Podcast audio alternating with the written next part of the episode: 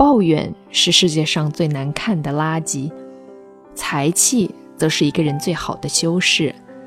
这个世界从来不怕大器晚成，怕的是一生平庸。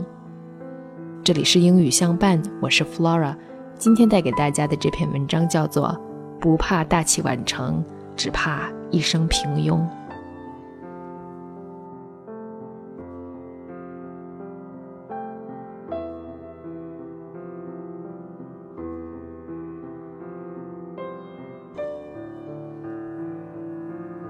Where you spend your time determines what kind of person you become.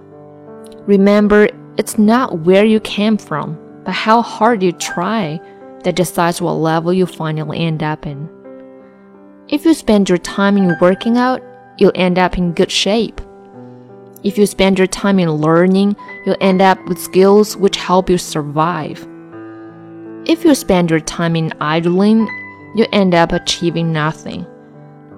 If you spend your time queuing, you end up have neither time nor money.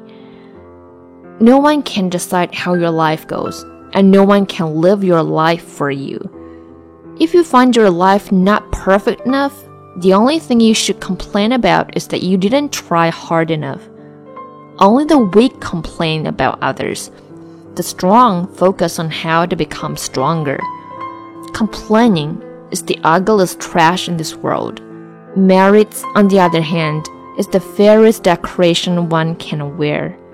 The world doesn't despise slow maturation, it despises lifelong mediocrity.